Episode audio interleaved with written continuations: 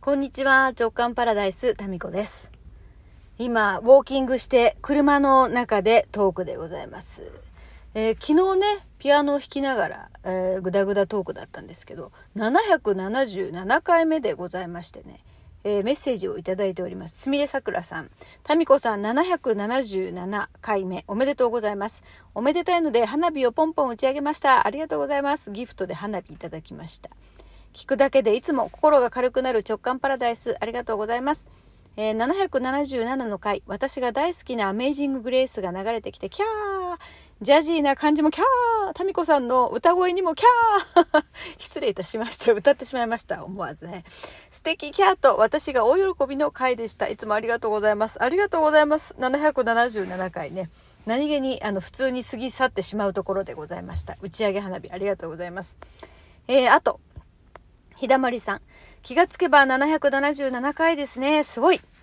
毎日楽しくラジオトーク聞かせてもらってます。ありがとうございます。娘がピアノを習いたいと言っていますが、ピアノを置く場所がないなどの理由から習わせていないのですが、やり方次第で習えるのかなと最近思ってきました。かっこ、タミコさんのラジオトークのおかげです。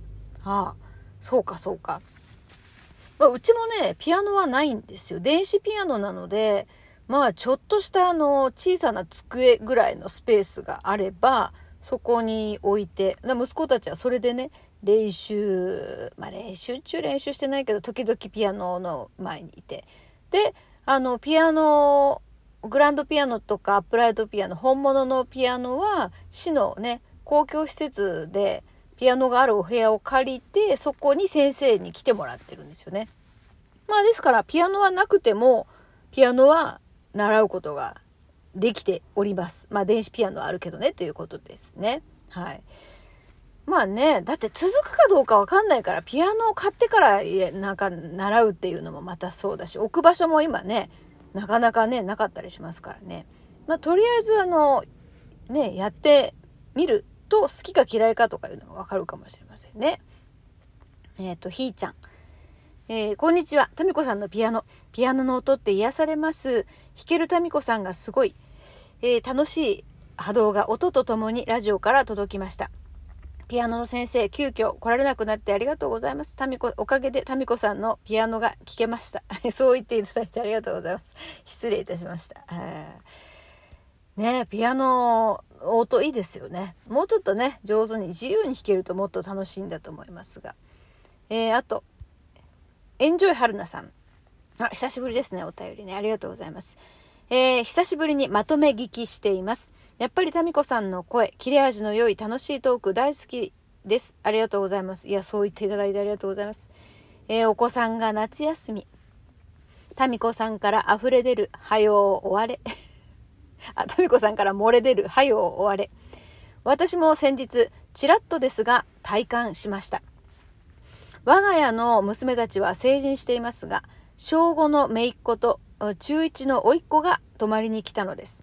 久しぶりに小中学生が家にいる新鮮さで、一緒にボードゲームやトランプをして楽しく遊んでいたのですが、何を食べさせるか、何をするか、翌日には早くも疲れ果てました。でしょう でしょう夏休みで子供が家にいるお母さんってマジ大変ですよね。本当にお疲れ様です。そして、大変さと同時に子供が小さい時の楽しさは成人してからの楽しさと種類が違うので今味わってほしいなとも思いました。過ぎたから言えるんですけどね、笑い。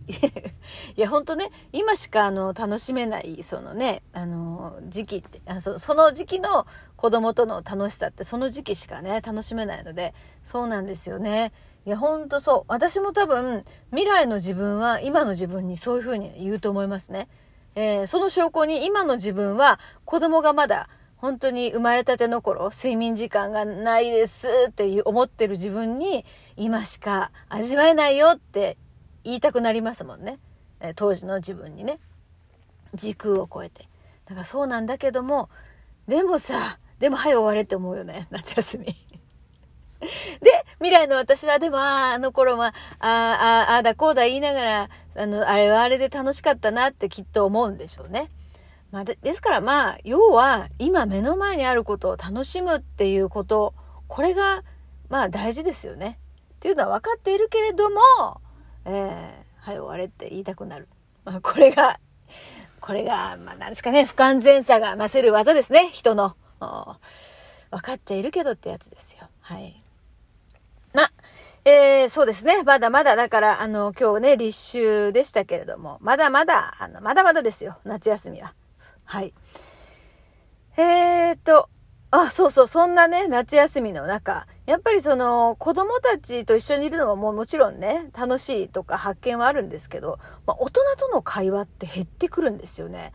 まあもしかしたら、ここがね、まあストレスの原因かもしれないですね。特に子供がちっちゃい時とかはそうでしたね。なんか大人と話したいっていう。ほら、子供のに対する言葉言葉もさ、なんていうか、おっぱい飲みまっちゅっかーみたいな。なんか、眠たいでちゅっかーっていうね、バブーみたいな、なんかそういうこう、に赤ちゃん語は使いませんでしたけど、まあ言葉が通じないじゃないですか。まあね、その、なん、なんとなくニュアンスでこう、会話はするんですけど、で、なんかもう、この使う言葉もすごい減ってくるし、な、なんですかね。そういうところで、なんか大人と喋りたいわっていうのがすごくあったんですよね。うん、まあ夏休みも、もう子供たちはね、口達者でいろいろ会話もできますけど、まあやっぱりこう大人とお話しする場っていうのは、まあ心のね、ちょっとオアシス的な場になるんじゃないかということで、えー、でまあその、そういう時にまあタミコさんとお話ししたいみたいなね、ことを、嬉しいことを言ってくださる週刊の空寺の皆さんがいまして、で、先月の29日、新月民子屋敷というね、なんかみんなとおしゃべりする会っていうのを皆さんが話してみたいとおっしゃるもんですからね。そういうマニア中のマニアの方のために開催しましたらね、結構これがね、楽しかったんですよ。思った以上に。まあ参加する皆さんが楽しいあの、話題をね、提供してくださったり、楽しいお悩みと言ったらあれですけど、そこに話題がね、それぞれの、こう、提供してくださるものから話がね、あの、発展していって、なんか不思議な音まで入るというね、ハプニングがあり、本当のお化け屋敷みたいになったんですけど、で、まあ参加した方からですね、第2回があったらもう1回参加したいですっていうリクエストをいただいておりましてね。